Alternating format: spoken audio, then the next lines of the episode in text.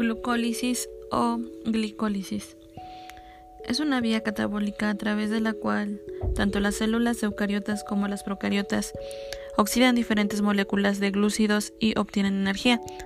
Los puntos importantes de la glucólisis son, son un proceso universal de obtención de energía, es la vía de la catálisis. Todo esto ocurre en el citosol. Es independiente del oxígeno. En este proceso, una exosa se transforma en compuestos de tres carbonos. Lleva una ganancia neta de 2 ATP por moléculas de exosa. Incluye reacciones reversibles e irreversibles.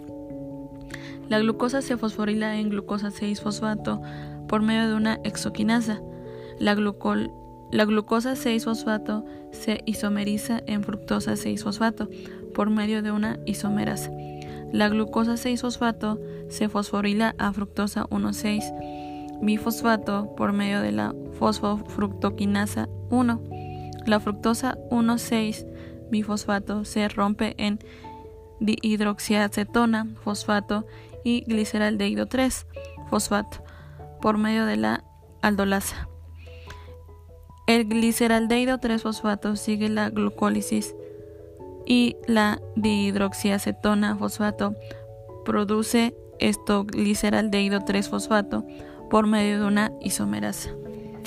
El gliceraldehído 3 fosfato es oxidado por fosfogliceraldehído deshidroginasa y se vuelve 1,3 bifosfoglicerato. El grupo fosfato de 1,3 bifosfoglicerato se transforma a una molécula de ADP y se convierte en ATP por medio de una fosfoglicerato quinasa. Esto queda como un 3-fosfoglicerato. Hay isomerización de 3-fosfoglicerato a 2-fosfoglicerato por medio de una fosfoglicerato mutosa.